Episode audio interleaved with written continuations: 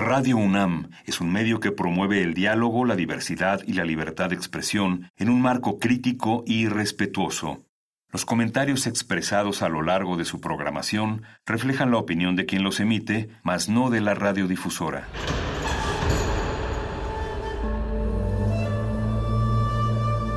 Un templo para la apreciación del ser mediante el sonido. mediante el sonido. Para nosotros. El sol sale durante la noche. Nuestros gritos llevan la mesura del silencio. Y el descontento está lleno de baile y risas. A todo, incluso a nosotros, nos resistimos. La universidad Ustedes y nosotros somos la Resistencia modulada.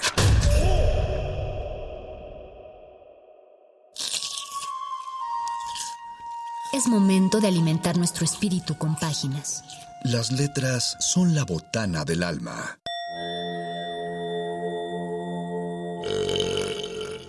Recuerda la máxima. Los libros son como los tacos. Aún los malos son buenos. Muerde lenguas.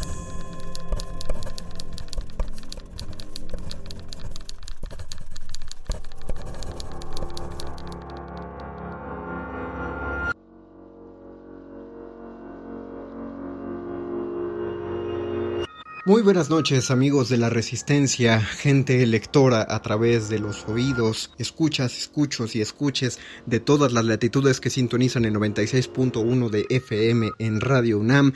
Bienvenidos, bienvenidas y bienvenides a Resistencia Modulada, su revista radiofónica favorita y en particular bienvenidos, bienvenidos, bienvenides a Muerde Lenguas, Letras Taquitos y Amistad. Eh, dejé este tema que había pasado el 14 de febrero para concentrarme solo en el, en el amor, porque finalmente la amistad es un tipo de amor, pero no habíamos tocado eh, textos que trataran en sí de, de, la amistad, de, este, de todo lo que engloba. Lo dejé para esta sección eh, realmente fue por un accidente. yo, yo esperaba que los programas de esta semana trataran sobre el, el hogar, sobre la casa, eh, debido a que estamos ya cumpliendo un año de poco más de un año, unas semanitas más de un año de estar confinados y guardados por la COVID-19, pero el primer texto que leí eh, encontré mejor un texto sobre la amistad y me pareció mucho más agradable para la época. Yo soy el mago conde y los saludo a nombre de mi compañero Luis Flores del Mal. Estamos contesto, con, contentos de transmitir desde Radio UNAM.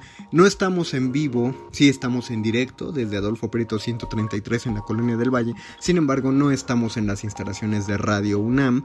Seguimos cumpliendo con, las medidas de distanciamiento social y agradecemos también a toda la gente que también está cumpliendo esas medidas. Así que no, no estamos en ese, en ese punto.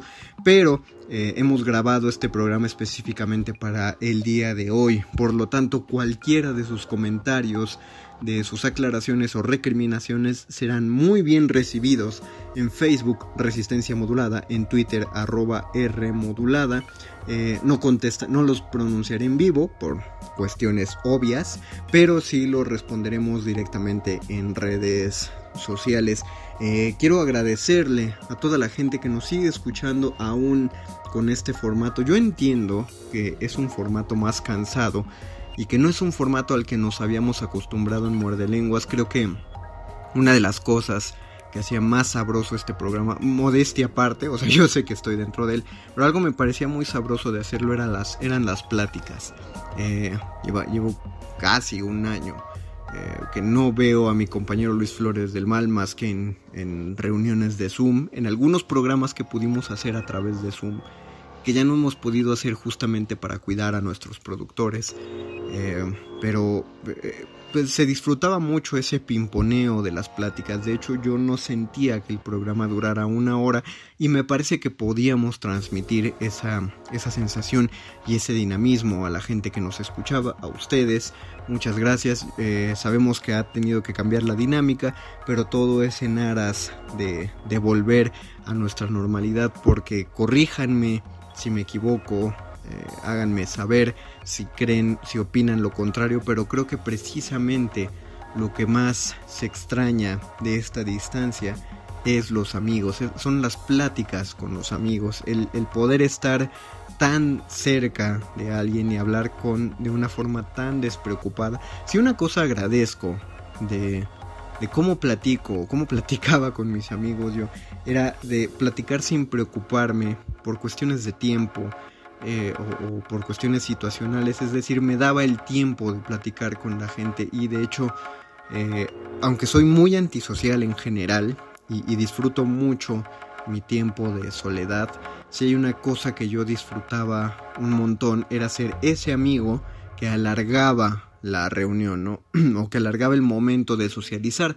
Eh, me gusta en particular con la gente de la radio eh, de aquí de resistencia modulada, el hecho de platicar después de los programas, decirles que fuéramos a echar un taco en la noche, eh, ir a buscar ahí un sabroso traguillo para platicar, aunque fuera la noche, aunque saliéramos de la estación a las 9 de la noche y llegáramos a nuestra casa casi a las 12, yo lo disfrutaba mucho porque el tiempo con los amigos es invaluable. Y es precisamente eso lo que más nos ha afectado al estar confinados, encerrados en nuestras casas. Entiendo que algunos dirán que la familia es más importante. Yo difiero, eh, completa y respetuosamente. Creo que la familia que valoramos son los familiares que hemos convertido en amigos y viceversa. Nuestros mejores amigos se vuelven parte de una familia. Yo no creo que la familia sea algo con lo que se nace. Creo que la familia se forja y se forja a partir de las personas con quienes tenemos una relación de amistad. Eh, ya entraríamos en cuestiones muy filosóficas y muy pedagógicas si pensamos si una figura paterna es capaz de convertirse en una figura de amistad o si hay que evitar la amistad en ese caso justamente para mantener un tipo de autoridad que es necesario en la paternidad o no es necesaria la, autoridad bla bla bla. Yo solo creo, yo, yo solo considero a mis amigos lo, mejor, no de lo mejor, lo mejor de mi vida. Y por eso procuro que la gente que más quiero se vuelva, se vuelvan eh, una, una condición de amistad, una relación emotiva, eh, una relación amorosa. Creo que no funciona si no hay mucho de amistad en ella, si, si uno no parece un amigo, un mejor amigo con la pareja con la que quiere estar. Así que creo que es un, digno homenaje hacerle un programa a mis amigos y a sus amigos. Y, tanto respeto le tengo a esa palabra y esa figura que precisamente no podría llamarlos a ustedes, queridos o queridas escuchas, amigos, porque me parecería de muy mal amigo, por ejemplo, no saber sus nombres no, ustedes quizá me podrían considerar un amigo, una voz amiga en la noche, porque sintonizan este programa y les hago compañía y, pueden, pueden ustedes estar lavando sus trastes o haciéndose la cena o, trabajando lo último del día o limpiando lo que quieran y saben que voy a estar aquí para, para acompañarlos y para hacerles más llevadera su noche. Y en ese caso ustedes podrían llamarme amigo, pero yo, yo sería un ingrato si les llamara amigo porque no conozco sus nombres no sé qué les gusta, no sé qué libros han leído. Por eso insistimos tanto en que nos lo comenten. Si lo piensan bien, eh, con sus comentarios, aunque sí abonan el programa, eh, pues no, no, no podríamos hacer el programa completo solo de, solo de eso, ¿no? Ojalá si fuéramos uno de esos programas de llama y puedes mandar un saludo, no es el caso. Pero, pero lo pedimos justamente para conocer a nuestra comunidad, para saber con quién estamos hablando sobre, sobre estos temas. Eh, bueno, creo que, creo que cualquier otra cosa que diga por ahora en el prólogo solo se alargaría. Eh, quiero decirles que para este programa he preparado tres textos sobre la amistad eh, y los tres son de publicaciones de la, de la UNAM de las de la Dirección General de Publicaciones y Fomento Editorial de la UNAM. Los dos primeros textos, uno de ellos es llamado True Friendship de Jorge F. Hernández, aparece en la antología Solo Cuento en el tomo 1 publicado allá en 2009, ya 12 años de la publicación del primer tomo de Solo Cuento. Eh, y, y bueno, Jorge F. Hernández tiene una maravillosa mezcla de, humor y de misterio. En este cuento en particular me, fascinó eh, precioso. El segundo cuento es también de la antología Solo Cuento, pero en este caso del, tomo 3. Eh, publicado en 2011 y es un cuento titulado Siempre Juntos que hay, debo reconocer en la cuestión de los temas lo escogí solo por el nombre y porque está en el apartado amistad de esta, de esta publicación pero nunca había yo leído nada de Rodrigo Rey Rosa un autor guatemalteco y es ampliamente recomendable. Solo escuchen el cuento que, preparó en esta antología y que se los voy a leer y, creo que se ha vuelto otro de los narradores que debo empezar a leer. Y el tercer cuento es de una autora que se ha vuelto de mis favoritas a raíz de la publicación que le hizo la UNAM en el libro El ataque de los zombies, parte 1500. Es Raquel Castro, eh, maestra Castro, si está escuchando eso, tiene aquí un gran fan por este cuento que se llama Tengo un secreto que tiene una de las mejores vueltas, eh, giros en la trama que yo haya visto y no les estoy spoileando nada. Eh, tienen, tienen que escuchar este cuento. Así que vamos a un poquito de música y luego escuchamos los tres cuentos. Regresamos a Muerde Lenguas, Letras, Taquitos y Amistad.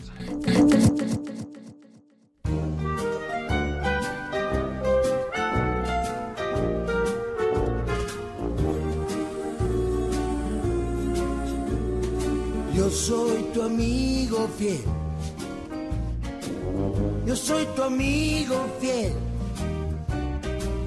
Y si un día tú te encuentras lejos, muy lejos de tu lindo hogar, cierra los ojos y recuerda que yo soy tu amigo fiel. Si yo soy tu amigo fiel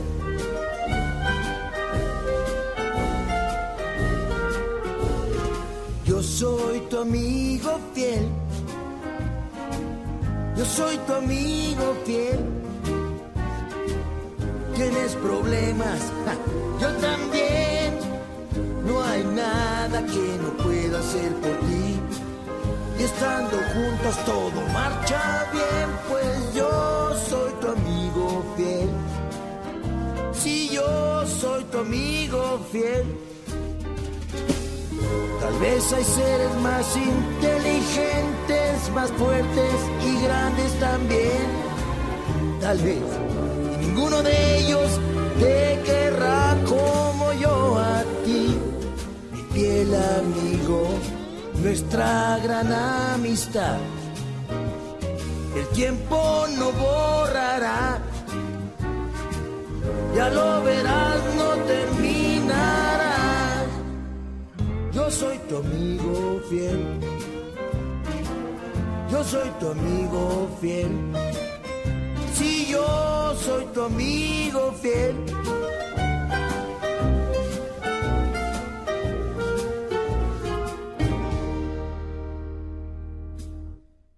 Muerde lenguas. Muerde lenguas. Muerde lenguas. True Friendship de Jorge F. Hernández para DGE. You may still think true friendship is a lie, but then you've never met Bill Barton, repetía con frecuencia Samuel Weinstein. De hecho, la frase podría considerarse su rúbrica. La soltaba al justificarse ante su esposa por algún olvido y ante los compañeros de oficina la utilizó más de una vez como excusa ante cualquier descuido. De hecho, Weinstein empezó a glorificar su amistad incondicional con Burton desde los tiempos en que aún vivía con sus padres, cuando era soltero y apenas cursaba el high school. Su hermana Rachel siempre dudó de la sinceridad de su declaración y consta que fue la única que llegó a cuestionar la existencia misma de Burton. Para ella, la supuesta fidelidad de su hermano Sam al desconocido Bill Burton no era más que una ingenua y rápidamente trillada artimaña para evitar cualquier responsabilidad.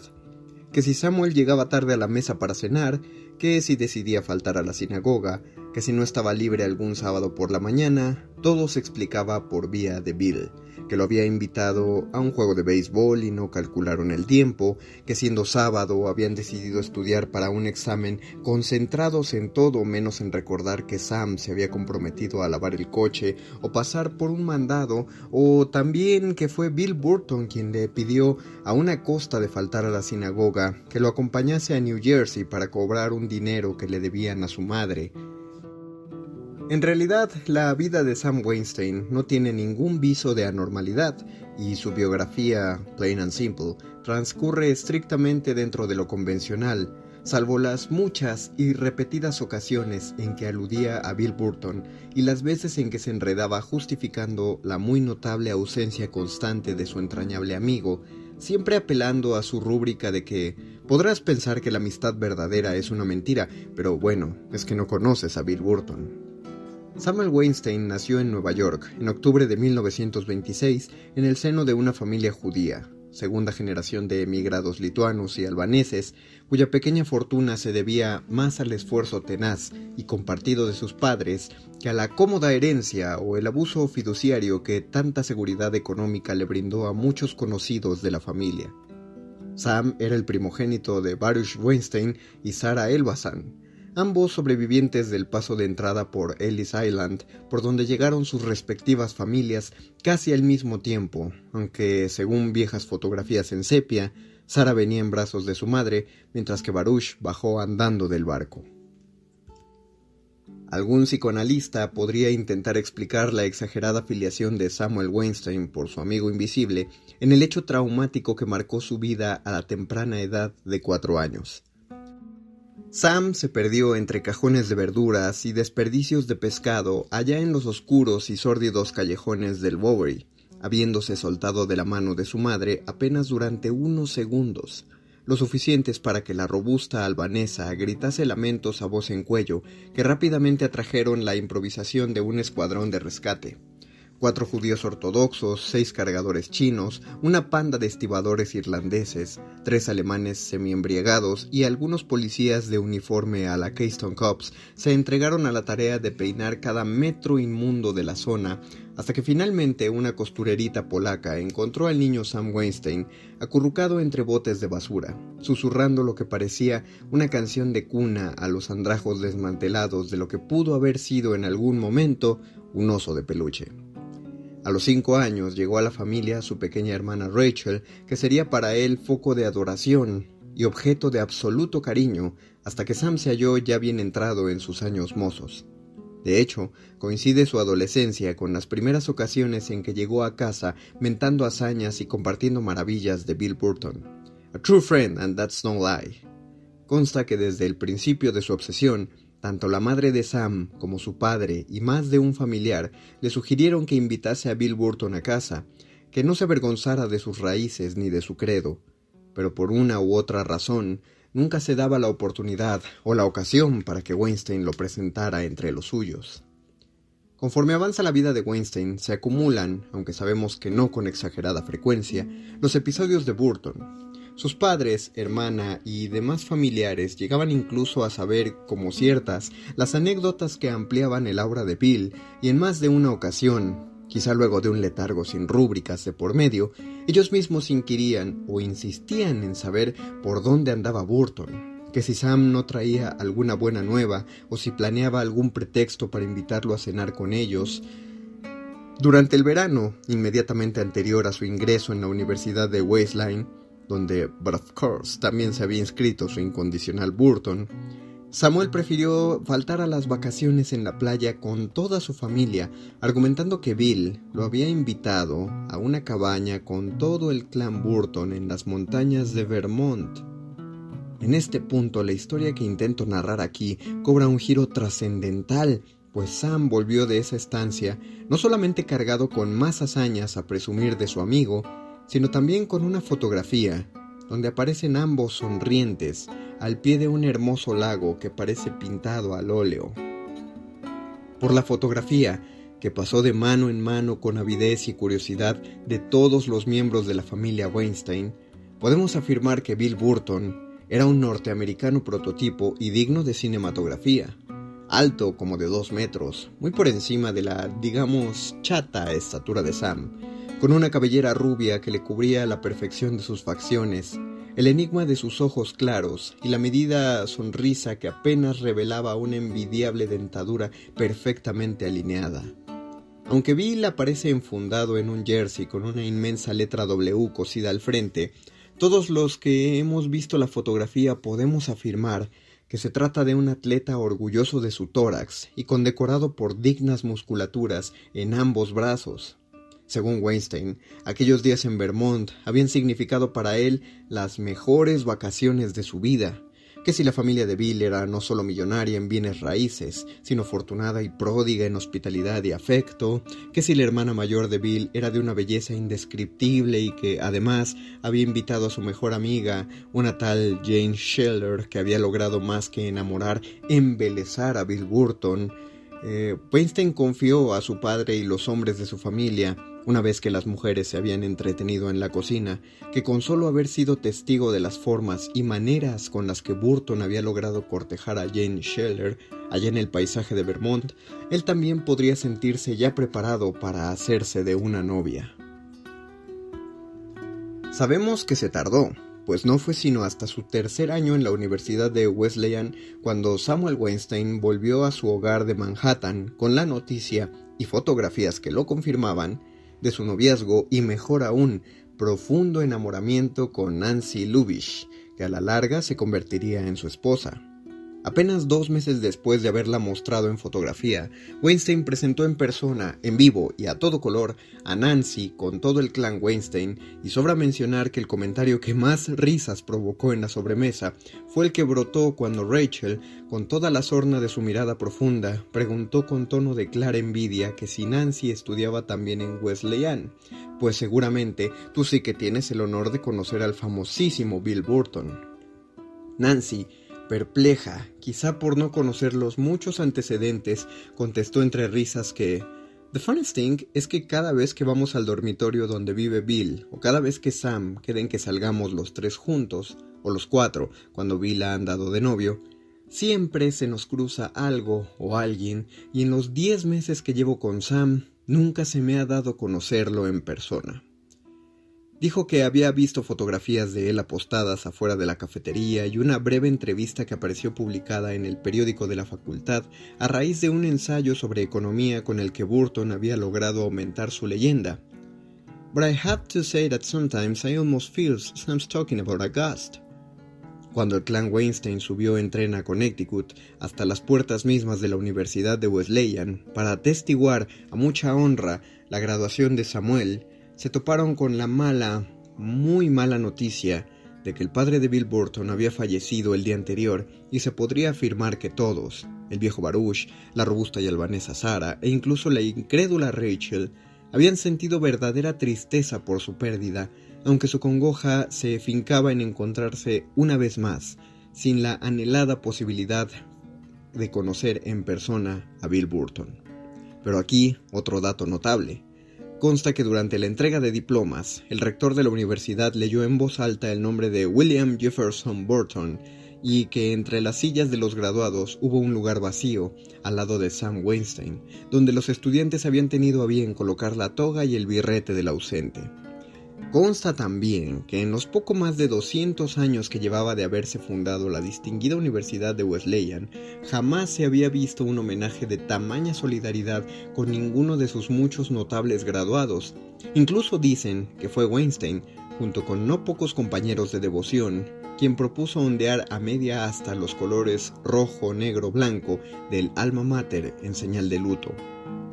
Ahora bien, moving right along, ¿Qué vida se le planteaba a Samuel Weinstein, recién graduado, al arrancar el verano de 1941? Easy, easy. Además de obvio, pronto anunció su compromiso formal con Nancy, ingresó como asistente del editor en una nada desdeñable revista literaria de Manhattan, donde llegaría a jubilarse 40 años después, y prosiguió en su ya muy conocida rúbrica de que You may still think true friendship is a lie, but then you've never met Bill Burton.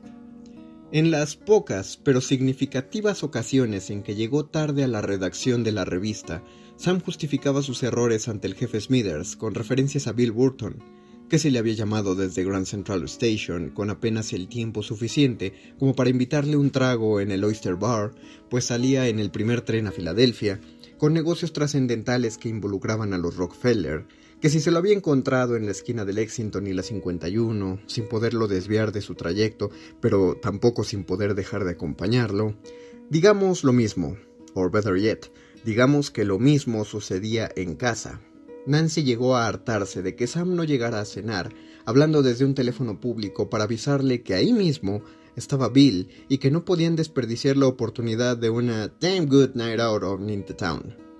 Cualquiera diría que Nancy ya debía estar acostumbrada, tal como su robusta suegra albana, o como sucedió con el viejo Baruch Weinstein, quien murió tranquilamente en su cama, rodeado de los suyos más íntimos, aunque sin dejar de mencionar que se iba de este mundo sin haber conocido al mejor amigo de su hijo.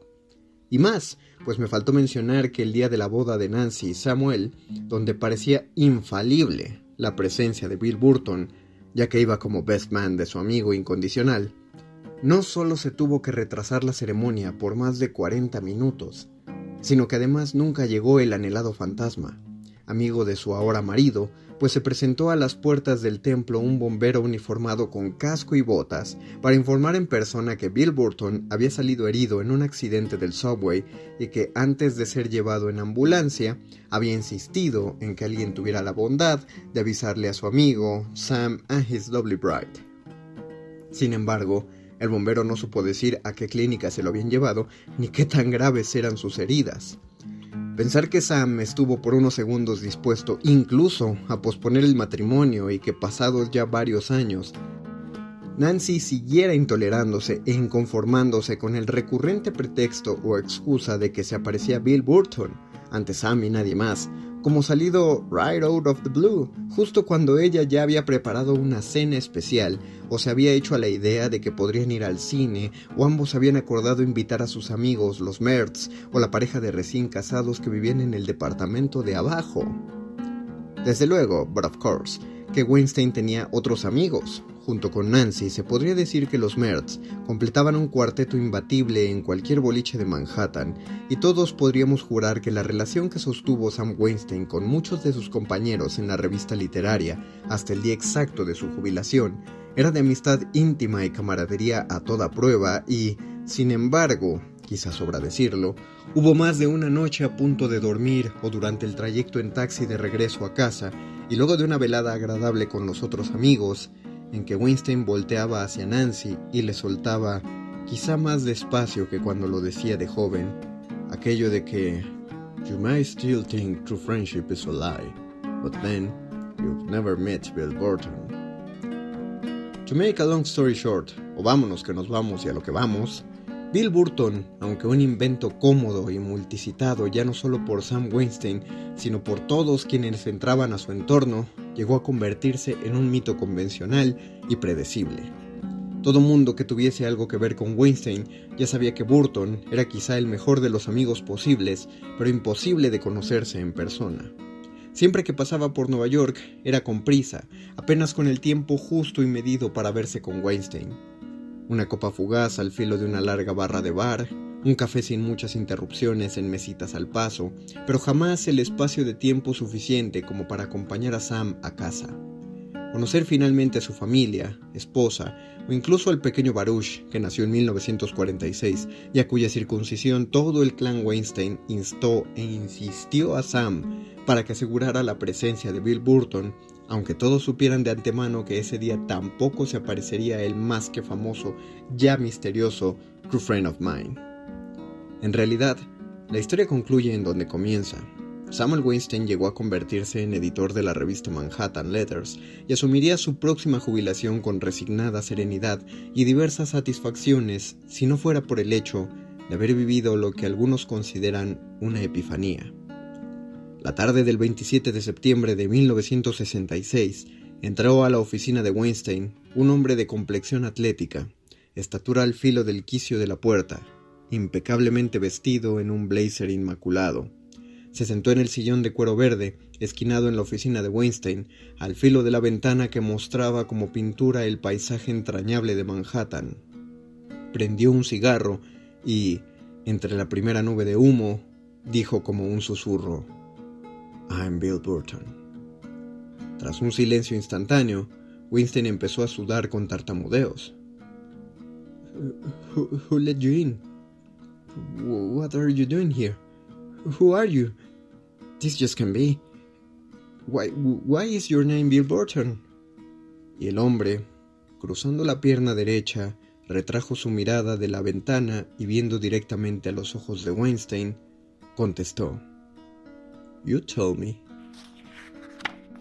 True Friendship, Jorge F. Hernández. Muerde lenguas. Muerde lenguas. Muerde lenguas. Siempre juntos. Rodrigo Rey Rosa. En una casita incrustada en lo alto de un despeñadero sobre el agua azul y negra del lago volcánico, había dos escorpiones, uno grande y otro chico. Se creía que eran una madre e hijo porque siempre estaban juntos. Una noche de mucho viento, el escorpión grande tuvo la mala suerte de caer del entretecho de madera y lámina donde dormían.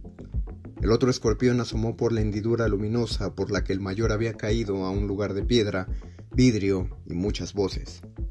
El escorpión grande cayó de espaldas con un ruido de rama quebrada sobre el piso de losa. A su lado estaba una niñita de pocos meses que no era menos monstruosa que sus padres y amigos que la miraban babear y hacer muecas, como hipnotizados. Si lo veían ahí, pensó el escorpión, no descansarían hasta destruirlo, como si a él pudiera interesarle ese culito blanco, pero ni soñarlo con el escorpión que estaba esperándolo arriba en las tablas calientes del techo pero si lo veían ahí, tocando casi la carne olorosa de la niña, creerían sin duda que llevaba malas intenciones. Tenía que quedarse muy quieto donde estaba, para que el color de su cuerpo se confundiera con el color de la piedra. En cuanto dejaran de mirar en esa dirección, correría hasta la chimenea, se pondría salvo en una rendija entre los ladrillos ahumados y el ángulo de hormigón, cuando aquellos seres temerosos terminaran de ingerir sus alimentos y el líquido que solían beber hasta muy entrada la noche, cuando dejaran de echar por bocas y narices aquel humo que los ponía más torpes de lo que eran, pensaba el escorpión, yo podré trepar al techo y reunirme con él. No sé en qué estaría pensando cuando caí, se dijo a sí mismo.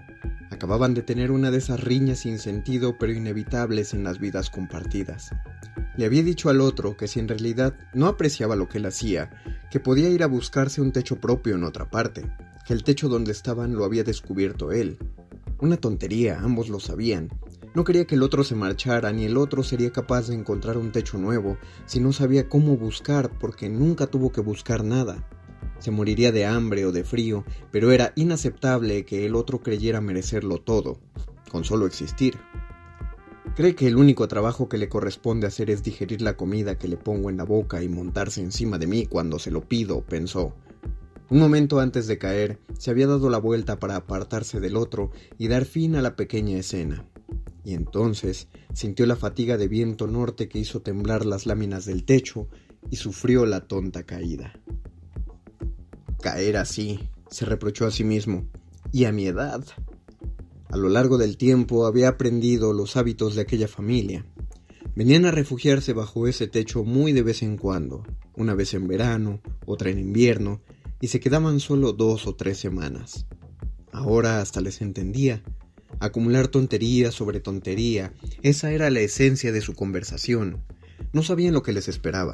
En general, no les tenía miedo, y ellos solían dejarlo en paz, lo que hacía peligrosa su situación momentánea era la presencia de la niña. Había que ver la clase de disparates que una cría podría hacer a aquella especie de sangre caliente. El más apestoso de los hombres levantó de pronto a la niñita, que sin duda era hija suya. Los pies de ambos exhalaron el mismo olor intenso. Entonces una de las mujeres señaló con el dedo que un instante atrás hurgaba furtivamente en sus narices y gritó ¡Un alacrán! El escorpión corrió con la cola en alto un buen trecho, pero no el suficiente para llegar a alguna rendija salvadora. Los dos hombres que se pusieron a darle caza estaban borrachos, las mujeres histéricas se movían de aquí para allá. Uno lo golpeó con una escoba y lo barrió hacia el centro del cuarto. El otro cayó sobre él con un vaso de vidrio, con restos de líquido rojizo, con olor a fruta fermentada y a saliva. Una tras otra las estúpidas caras se fueron acercando para deformarse en el cilindro de vidrio y mirando blandir la cola con furia. Alguien dijo que debían matarlo. Era un peligro dejarlo vivir, sobre todo por la niña. Parecía que estaban de acuerdo. Sin embargo, el sucio dijo, Mi signo es el de la octava casa. Nunca he matado ningún escorpión y ninguno me ha picado. Vamos a mirarlo un rato, que son algo, y luego lo tiramos por el balcón, que salía de las rocas por encima del lago. Tardará días en volver a subir, si es que encuentra el camino de regreso. Metieron un pedazo de cartón debajo del vaso y así lo levantaron para ponerlo sobre una mesa de pino, donde ardía una lámpara de gas. Uno dijo que lo mejor sería quitarle el aguijón, que así podrían divertirse con él a sus anchas sin ningún peligro, pero el sucio volvió a oponerse. Siguieron bebiendo y de un momento a otro el alacrán dejó de formar parte de la conversación. Era como si se hubieran olvidado de él. Y las hormigas empezaron a aparecer, atraídas por los restos de comida y el azúcar con fermento desperdigados en el mantel. Una de las mujeres destripó con una uña dos hormigas a un lado de su plato, pero había muchas más. A ellas nadie las defendió y muchas murieron. La niñita, que había sido llevada a uno de los dormitorios, dio un alarido y las mujeres se levantaron de la mesa para ir en su auxilio. El olor de sus excrementos llegaba de vez en cuando con las ráfagas de viento hasta el comedor. Los hombres no se movieron, siguieron bebiendo y hablando hasta que aún el viento se cansó. Las olas del lago que iban a morir contra las rocas de la orilla era lo único que podía oírse por debajo de las voces que no dejaban de repetir tonterías. El escorpión no podía levantar el vaso para escapar por más que forcejeaba. Al fin también las voces se fueron cansando. Los hombres se levantaron y la mesa quedó a disposición de las hormigas, que eran interminables. Hicieron desaparecer las migajas de pan y los trocitos de queso y verdura, y luego comenzaron a formarse alrededor del vaso, donde seguía prisionero el escorpión. Las primeras que lograron pasar entre el cartón y el borde del vaso fueron muertas por las tenazas y los aguijonazos del señor de la octava casa, pero en pocos minutos había demasiadas y avanzaron en formación de media luna sobre el viejo escorpión. A la mañana siguiente, una de las mujeres vio el vaso y lo llevó al balcón para dejar caer los restos, con las hormigas que todavía estaban devorándolos y que se dispersaron con el viento. No volverá, pensaba el escorpión en lo alto, contento, porque al fin tendría un lugar solo para él. Siempre juntos. Rodrigo Rey Rosa. Muerde lenguas. Muerde lenguas. Muerde lenguas. Tengo un secreto. Raquel Castro. 1. Tengo un secreto. Un secreto que me da miedo, pero no se lo puedo contar a papá porque últimamente anda muy cansado y de todo se enoja. A todo lo que le digo me contesta, ay Emilio, por favor. Pero no pone cara de por favor, sino de, de ya no molestes. Además de que no me pide ningún favor, Nada más me dice eso y se sigue en lo que está haciendo. Yo siento muy feo, pero hago como que, como me enseñó mi abuelita, respiro despacito, llenándome toda la panza con el aire y lo suelto poco a poquito mientras pienso en cosas que me gustan. Así se me quitan las ganas de llorar cuando papá me contesta feo o cuando pienso en el secreto que tengo. Creo que a la única que se lo puedo contar es a mi abuelita, pero no sé cuándo venga a cuidarme. La semana pasada estuvo conmigo todos los días, pero fue porque mi mamá estaba en el hospital y mi papá la estaba cuidando. En esos días yo no quería estar con mi abuelita, quería estar con mi mamá, aunque sea así como es ella. Y mi papá me decía, Emilio, por favor, no lo hagas más difícil. Mamá va a regresar pronto y entonces tu abuelita se regresará a su casa. Y me hacía sentir culpable, porque no es que yo no quisiera a mi abue, es que extrañaba a mi mamá por mí que mi abuelita se quede a vivir con nosotros y estuviéramos ella y mi mamá y mi papá y yo y Peluche siempre juntos todos. Pero cuando se lo dije me contestó otra vez lo de Emilio, por favor. Y me explicó que la abuelita tiene su propia casa y sus cosas que hacer y que yo no me va a comprar un perro aunque yo ya sepa que se va a llamar Peluches. y que me tenía que portar como niño grande porque mi mamá necesitaba que yo me portara como niño grande y no como bebé. No sé por qué, pero sentí más feo que si me hubiera gritado. Los ojos se me pusieron como cuando voy a llorar, que empiezo a ver borroso y me arden, pero me acordé de eso que me había dicho mi abuelita, que hay que jalar el aire y soltarlo despacito pensando en cosas bonitas. Yo pensé en sacar a pasear a Peluches y que Peluches era de esos perros grandotes y peludísimos que tienen tanto pelo que no se les ven los ojos. Y así no lloré y pensé que a lo mejor sí soy niño grande. El chiste es que un día mi papá llegó muy contento y me dijo, Milo, hoy sale mamá del hospital. Y yo le iba a decir que no me diga Milo porque pues, ya no soy un bebé, pero mejor no se lo dije para que no se enojara. Y cuando salí de la escuela no estaba mi abuelo esperándome con la señora que vende los dulces y la mamá de Marcela, que siempre está hable y hable. En vez de ella estaba mi tía Patty, que me dijo que acababa de llevar a mis papás del hospital a la casa y a mi abuela de la casa a la estación de autobuses, y ahora iba por mí, y que si se creían todos que era un pinche taxi. Y luego me dijo que no le contara a nadie que había dicho pinche taxi y quedamos que sería nuestro secreto.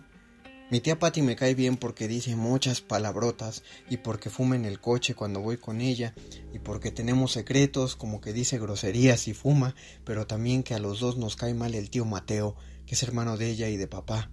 Le decimos mafeo y nos reímos mucho.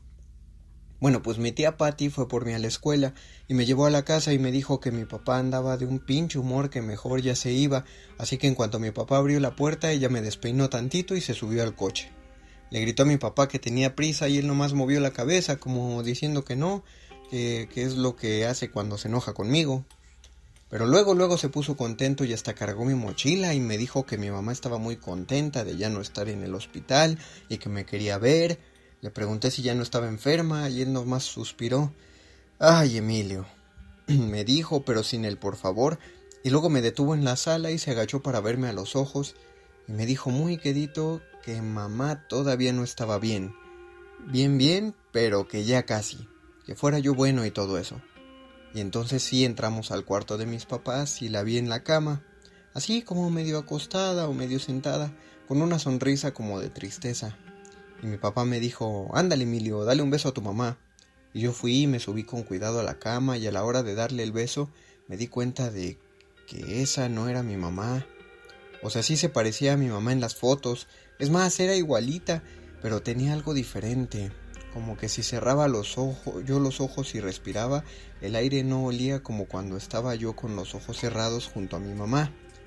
No sé cómo decirlo, entonces me frené y le iba a decir a mi papá que se habían equivocado y le habían dado a la señora que no era, pero entonces ella me miró directo a los ojos y me quedé como estatua y no pude decir nada. Y, ese es mi secreto. 2. Mi abuelita no va a venir antes de Navidad, ya me dijo mi papá y entonces le dije que me dejara hablarle por teléfono y me dijo, ay Emilio, por favor, y se fue a servirle de comer a la señora que no es mi mamá. Yo nada más entro a su cuarto cuando llego de la escuela y le doy un beso rápido en la mejilla, pero me salgo luego luego y mi papá se enoja porque no quiero estar con ella, pero ni modo que le diga mi secreto, si no me va a creer. En las mañanas no la tengo que saludar porque se supone que no hay que despertarla, pero un día me asomé y la vi que estaba mirando sin parpadear la tele, pero la tele estaba apagada. Y cuando mi papá entró a verla, ella se hizo la dormida. Luego mi papá me lleva a la escuela y con ella se queda Lola, una señora que antes nos ayudaba con el quehacer, nada más los sábados, pero que ahora viene diario y la cuida y nos hace la comida. Mi papá sale de trabajar y va por mí a la escuela y regresamos, y él le da de comer a la señora que no es mi mamá y yo como en la cocina con Lola. Una vez quise contarle mi secreto a Lola, pero ella está muy contenta de que ahora tiene trabajo diario, así que no le funciona bien la cabeza, porque cuando estamos contentos la cabeza nos funciona nomás a la mitad. Le dije, oye Lola, ¿verdad que mi mamá está muy rara? Yo no quería decir mi mamá, pero primero tenía que verlo del lado de quién estaba Lola para saber si le podía contar o no mi secreto, y Lola me dijo, ay, Milo de mi vida, pobrecito de ti, mi corazón, y casi se pone a llorar. Y yo le dije que soy grande y que no tiene que pensar que pobrecito. Y entonces me dijo que es normal, que esté rara porque las medicinas que le dan la hacen sentir así, pero que todo es para que se cure. Lola, pero no ves que está diferente, hasta huele a otra cosa, le insistí, así como no queriendo la cosa, y Lola nomás sonrió. Huele a medicinas, pero cuando se cure bien va a oler a flores, me dijo, y me sirvió el postre.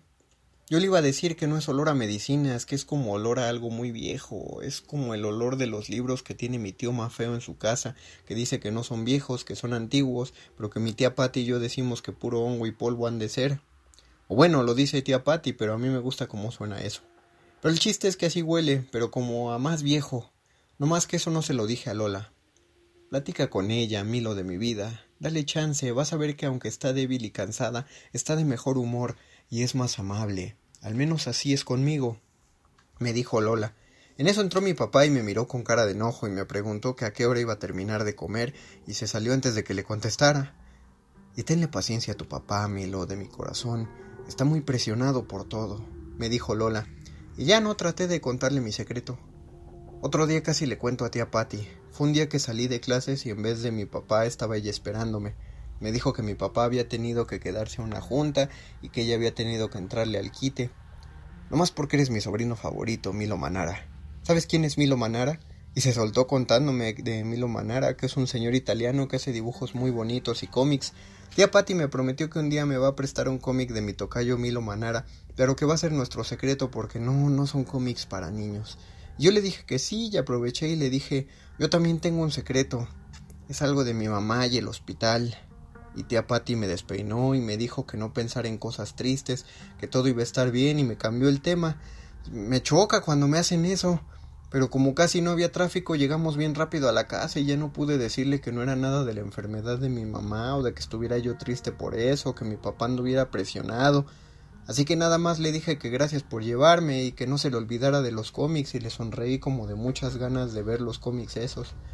No fue exactamente una mentira, pero sí fue mentir porque lo que dije no era lo que realmente quería decir y la cara que puse de que todo estaba bien no era como me sentía yo por dentro pero ella puso cara de que me creyó y no creyó que haya sido también una mentira, así que yo creo que ya soy de veras niño grande, porque antes me cachaban luego luego en las mentiras. Hoy me tocó quedarme solo con ella. Mi papá tuvo que ir a trabajar, aunque es sábado, y cuando le pedí que me llevara con él, me dijo Ay, Emilio, por favor, ¿ya te vas a portar como bebé otra vez? Le dije que no y prometí cuidar de mamá, aunque yo sabía que esa no es mamá, pero pues eso no se lo dije. Y estuvo de que la trates tan mal, Emilio. ¿No que le extrañabas mucho? me dijo. Me pidió que no me fuera a la sala ni a la cocina, que no me encerrara en mi cuarto, que me quedara de veras con ella en su recámara. Me dio mucho miedo, pero pero prometí. Papá le dio un beso en la frente y prometió llegar muy rápido, antes de la comida. Ella movió muy suavecito la cabeza, como si estuviera medio dormida, y nomás entre sueños estuviera enterando. Yo me senté lo más lejos de ella que pude, en el piso y me hice el que estaba bien entretenido coloreando un libro. Pero cuando papá se fue, ella se enderezó en la cama y me miró sin parpadear. Yo seguí mirando mi libro, pero a ella no la pude engañar. Emilio, si sabes que no estoy dormida, ¿verdad? me dijo. Yo hice que sí con la cabeza, sin dejar de ver mi libro. Y me tienes miedo, ¿verdad? Volví a hacer que sí con la cabeza. Su voz sonaba igualito a la de mamá, pero al mismo tiempo no. Sonaba como a hielos en la licuadora. No lo sé explicar. Ven, Emilio, ya eres grande y puedes saber. Me dijo. Yo quería correr fuera del cuarto, pero no pude desobedecerla. Fui y me senté junto a ella. Me puso un dedo en la frente. Era un dedo frío, frío y duro. Era como su voz. Clarito sentí como su dedo jalaba todo lo que había en mi cabeza como si su dedo fuera un imán y mis pensamientos fueran fierritos, y luego me agarró la mano y puso mi dedo en su frente. Su frente estaba fría también, y entonces mi dedo era el imán y vi un montón de cosas que no entiendo y otras que no quiero acordarme porque son muy viejas, más que mi abuelita, más que los libros de mi tío Mafeo. Y una de esas cosas estaba ahí, dormida en el hospital y luego metida en la medicina y luego adentro de mi mamá.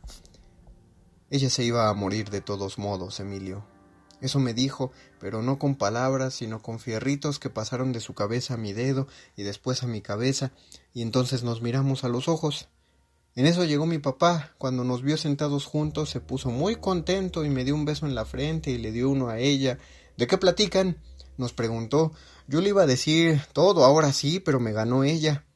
De que ahora que yo pueda caminar sin marearme, vamos a adoptar un perrito. Se va a llamar Peluches, ¿verdad, Emilio?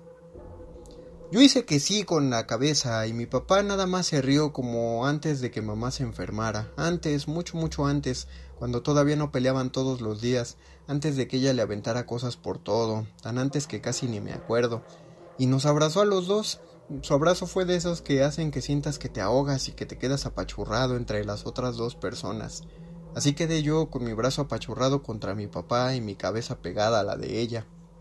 Y entonces, cuando mi cabeza se juntó con la de ella, supe que aunque sí es muy vieja y no es mi mamá, tiene buen carácter y le gusta que la gente esté contenta. También supe que le gustan los perros como a mí y que no va a gritarme ni a pegarme como hacía mi mamá antes de ir al hospital. Será nuestro secreto, me dijo desde su cabeza hasta mi cabeza. No tengas miedo. Y no tuve. Tengo un secreto. Raquel Castro. Muerde lenguas. Muerde lenguas. Muerde lenguas. Este es todo el tiempo del que disponemos en el programa del día de hoy. Les recuerdo las lecturas que tuve, que, hice para este programa. El primero es True Friendship de Jorge F. Hernández, que viene en la antología Solo Cuento, el, el, primer tomo de la antología Solo Cuento publicada por la UNAM. El segundo cuento, Siempre Juntos, de Rodrigo Rey Rosa, eh, también viene en la antología Solo Cuento, pero en este caso en el tomo 3 del año 2011, también publicado por la UNAM. Y este último que escucharon, Tengo un secreto, es de la maestra Raquel Castro en su libro El ataque de los zombies, parte 1500, también publicado por la UNAM. Y ustedes dirán, ¿y dónde consigo tantos libros maravillosos y tan bonitos de la UNAM? Bueno, pues métanse a la página de internet de la Dirección General de Publicaciones y Fomento Editorial de la UNAM, mejor conocido también como Libros UNAM, y hay una tienda online y ahí pueden comprar, todavía hay antologías solo cuento y están estos tres, hay tres libros, probablemente haya más, de la colección Hilo de Aracne, eh, que es de literatura juvenil y en la cual está el libro de Raquel Castro que se presentó el año pasado. Yo por eso tuve la fortuna de, de conseguir uno de los ejemplares y valen mucho la pena. Digo, no, no tengo nada en contra de los otros dos libros eh, que salieron, que el otro es este, uh, Mal Tiempo de Antonio Malpica. Y me estoy acordando, se llama Famosas Últimas Palabras de M, eh, MB Bronson, ya me acordé. Son los otros dos libros que yo vi. Creo que puede haber otro ahí. No nos ha informado nada Libros UNAM. Si no han sacado otro, pues es porque estamos en pandemia. No sé si se han enterado. Pero, pero ahí están. Busquen esos libros buenísimos. Por ahora me despido. Nos escuchamos el próximo miércoles. Ojalá hayan tenido bonitas vacaciones, pero ustedes sigan cuidándose y sigan descansando. A nombre de mi compañero Luis Flores del Mal y de Mónica Sorrosa, que hizo la producción de este programa, y a Betoques y Oscar El Boys, que también son productores, agradezco a todos. Yo soy, fui, sigo siendo y seré el Mago Conde. No le cambien a su radio, todavía quedan dos horas de resistencia modulada. Hasta el próximo miércoles, buenas noches.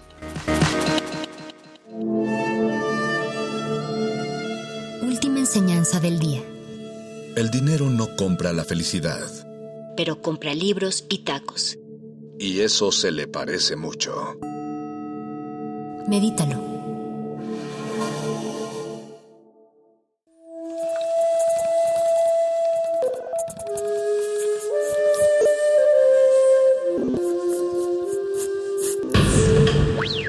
La música emergente es como el silencio. Silencio.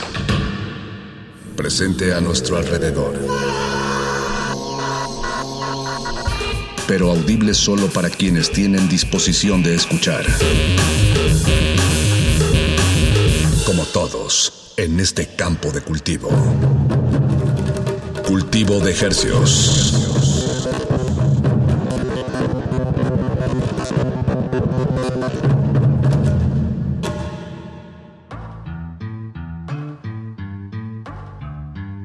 Organismos audiosensibles y radioceptibles inmersos en las ondas hercianas. Bienvenidos a Cultivo de Hercios. El invernadero musical de resistencia modulada que se atomiza y transmite los lunes y los jueves a las 9 de la noche en compañía de usted y de la música recién estrenada que hacemos llegar hasta sus oídos. Por la comodidad del 96.1 de FM, 860 de AM, Radio NAM con 100.000 watts de potencia en el Valle de México. Y llegamos al mundo entero a través de nuestro portal en línea radio.unam.mx. Esa es la dirección que usted debe ingresar en su buscador. Así nos encuentra.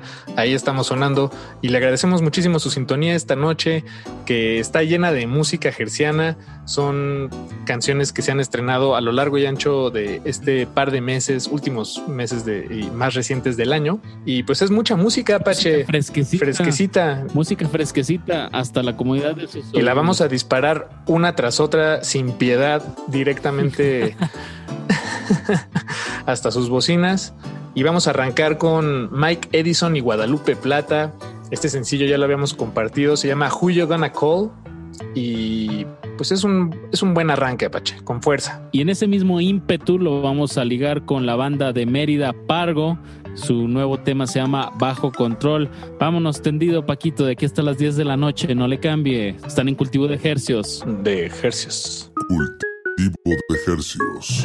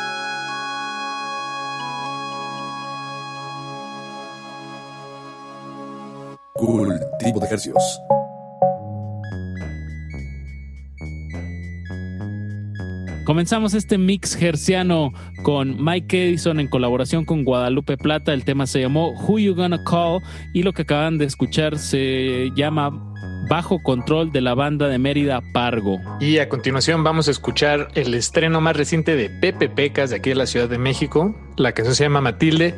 Y lo vamos a enlazar con dos proyectos que les compartimos hace un par de noches. Se trata de Petit Ami con su más reciente sencillo Refugio y My Monday Taco Club con su sencillo I Told the Preacher. Estas tres canciones se acaban de estrenar, están fresquecitas, están humeando y usted está en cultivo de ejercicios.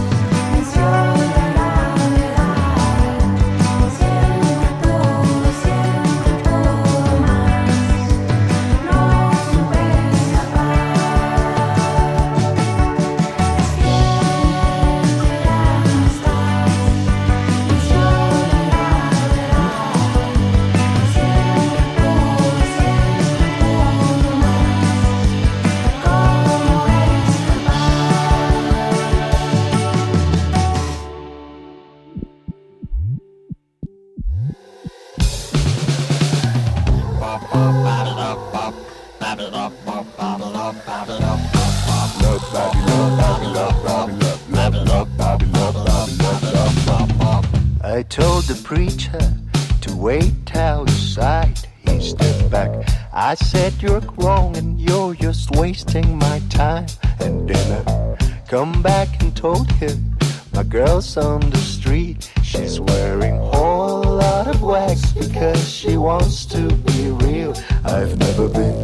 Alone and vigilant. She took my life. Understand? I never thought about changing my mind. Cause even when I didn't have money and I play on the streets, she told me, Come down and hold me, cause you want to be me. I will never run.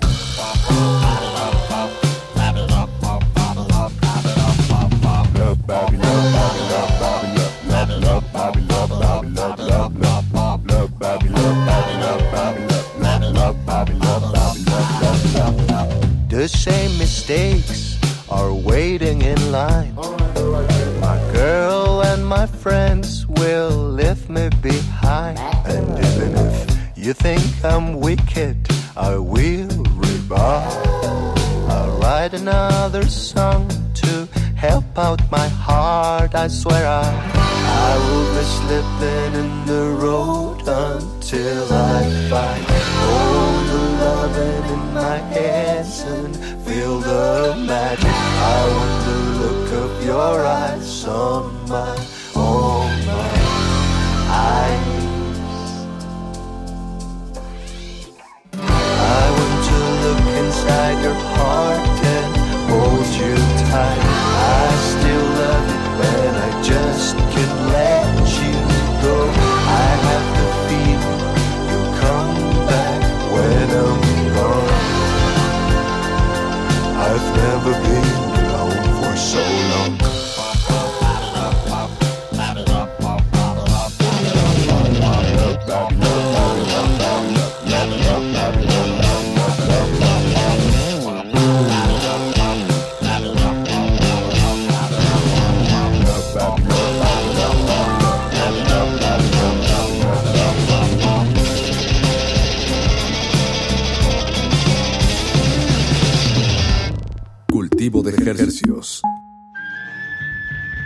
Acabamos de escuchar a My Monday Taco Club. El tema se llama I Told the Preacher. Antes de eso escuchamos a Petit Ami con su canción Refugio y arrancamos el bloque con Pepe Pecas y la canción se llamó Matilde. Un bloquecito bastante rarofónico. Delicioso. Estos compositores están sin miedo al éxito, eh, experimentando eh, muchas sonoridades, muchos sentimientos. Eh, siempre en este espacio aplaudimos todos esos esfuerzos. Vamos con otro bloque de tres canciones que te voy a dar el honor de presentar, Paco. Oh, qué amable, muchas gracias. muchas gracias, Apache. Señor amable, Vamos. muchas gracias. No, señor. Ah, saludos al señor amable. Vamos a escuchar a Güey OK con su tema Prodrido AF. Lo vamos a enlazar con, con alguien de casa. La canción se llama Es un decir. Y es un decir que es Apache o Raspi. Pero usted dígame quién es. Si lo reconoce. Y le vamos a cerrar el bloque con Doroteo, el dueto de Guadalajara, con su nuevo tema Caetanave. Vámonos con música, súbanle que va a tronar sabroso. Ejercioso. Cultivo de ejercicios.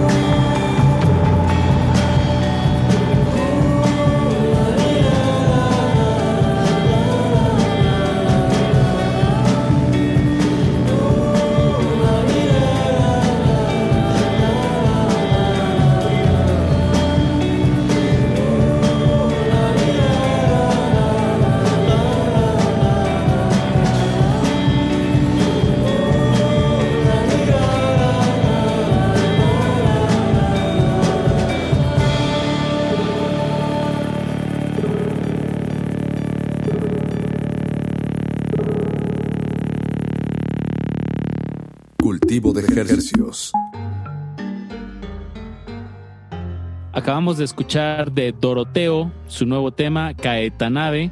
Antes de eso pudieron escuchar a su servidor Apache Raspi con su nuevo tema Es un decir.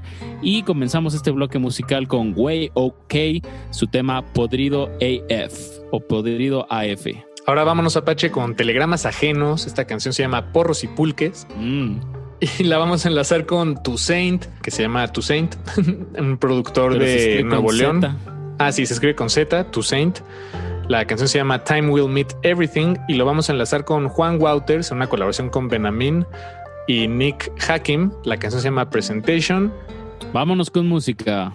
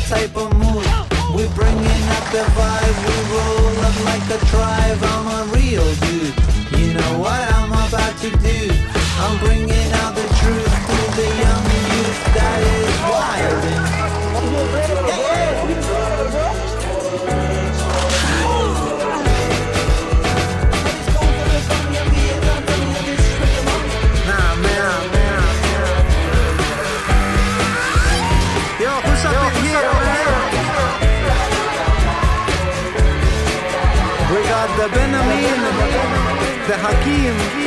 We got the Nico and we got the Julia. Julia. Julia. Yo, what up? What's that? Another JPW presentation. Crumbs. Crumbs.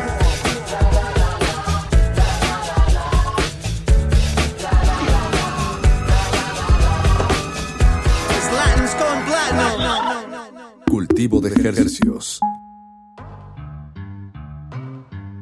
Acabamos de escuchar del compositor uruguayo radicado en Brooklyn, el señor Juan Bauters, con su nuevo tema Presentation, con el que viene pues, anunciando mucho material para este 2021. Antes de eso, escuchamos al productor de Nuevo León, To Saint, Time Will Meet Everything, RB de altísima calidad.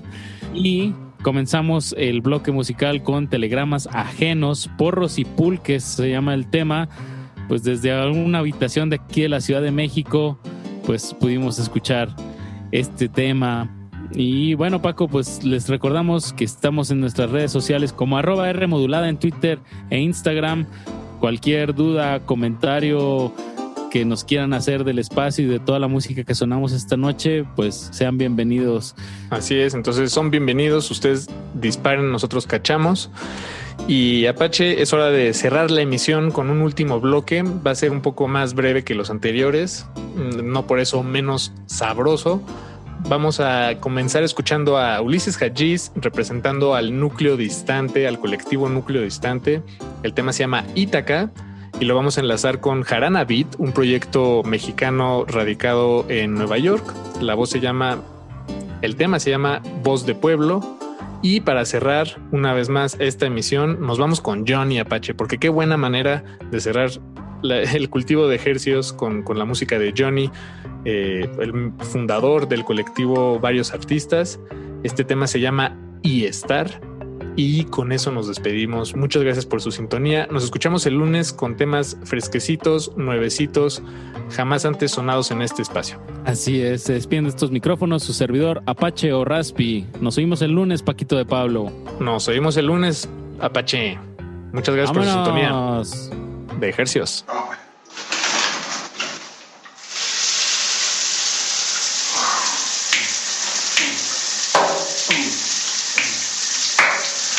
Esas ruinas era yo, si aquel silencio era Dios, si esa miseria era una prueba.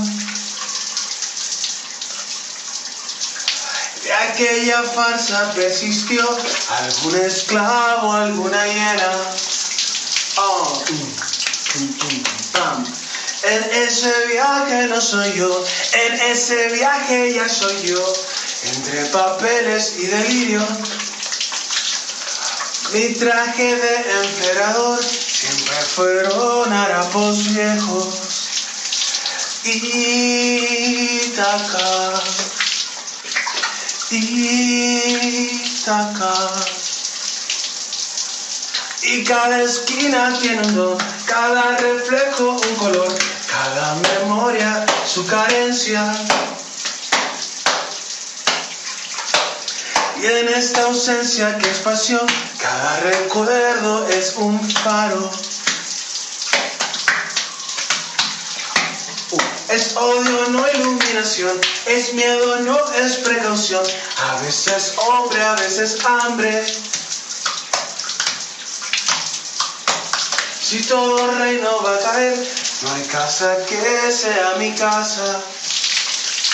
Ítaca, Ítaca, Ítaca. Hubiera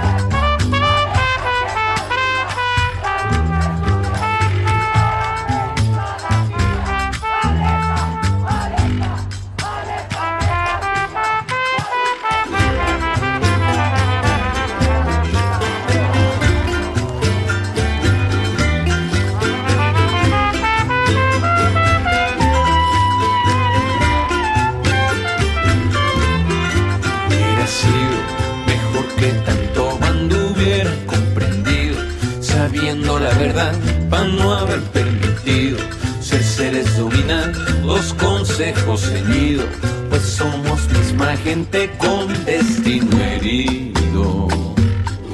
Pero no ha sido sino lo que fue. Por eso observando el pasado se puede aprender. Hubiera sido más fácil no creer lo que en la tele han transmitido.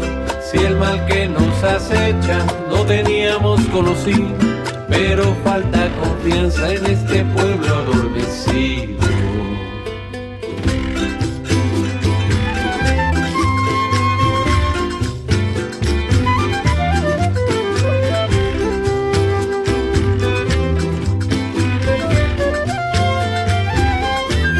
Qué bueno fuera que información basura no se consumiera negocio sobre gente no prevaleciera, la suma intolerancia quedaría por fuera y que el monopolio no se repitiera.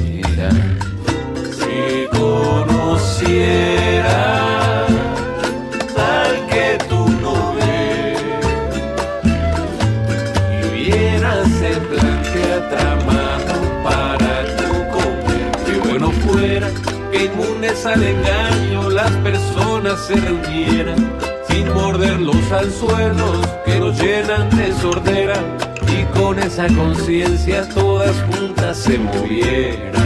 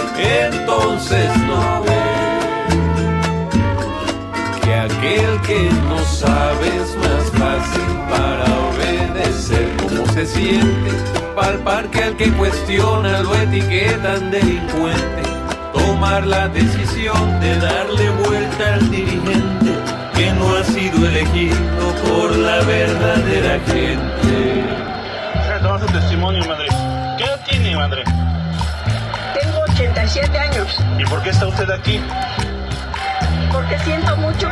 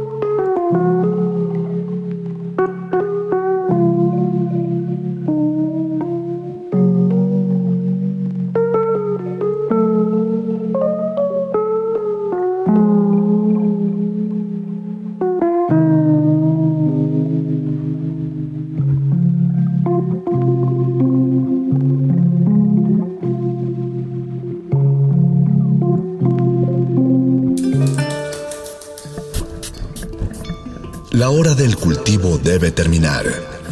Así, el sonido podrá florecer.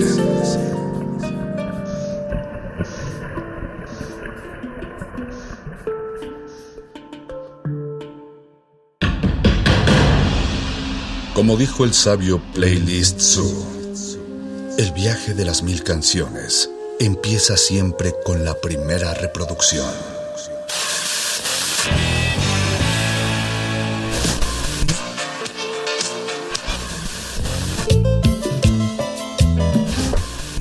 Continuación, un maestro te abrirá la puerta de su lista de reproducción.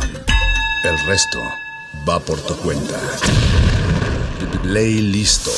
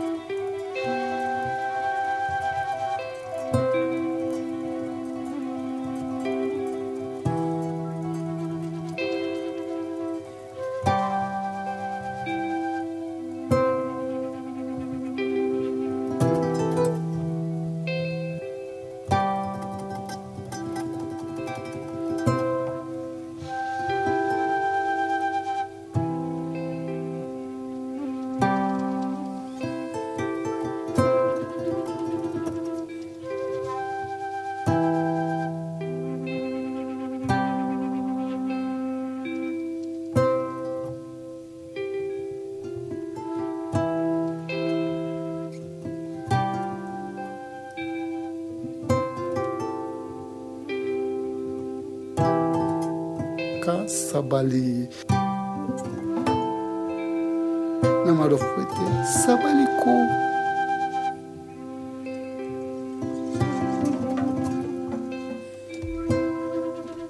aka sababu na ngambe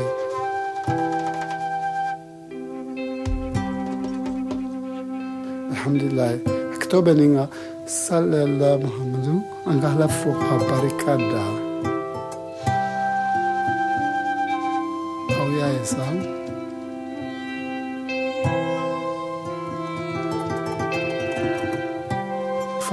Sabal, América Mundo.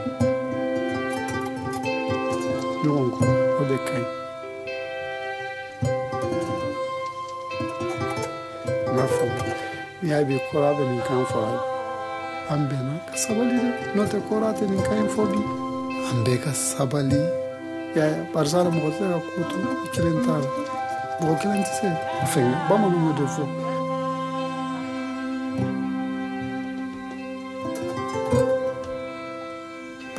se ka bɛlɛ ta mɛ n'a kɛra fila ni saba ye o bɛ se ka ɲɔgɔn ta wala n balimaw an ka sabali n'ala ye min sɔrɔ n'ala ye min di min ma i k'o minɛ ni wasa ye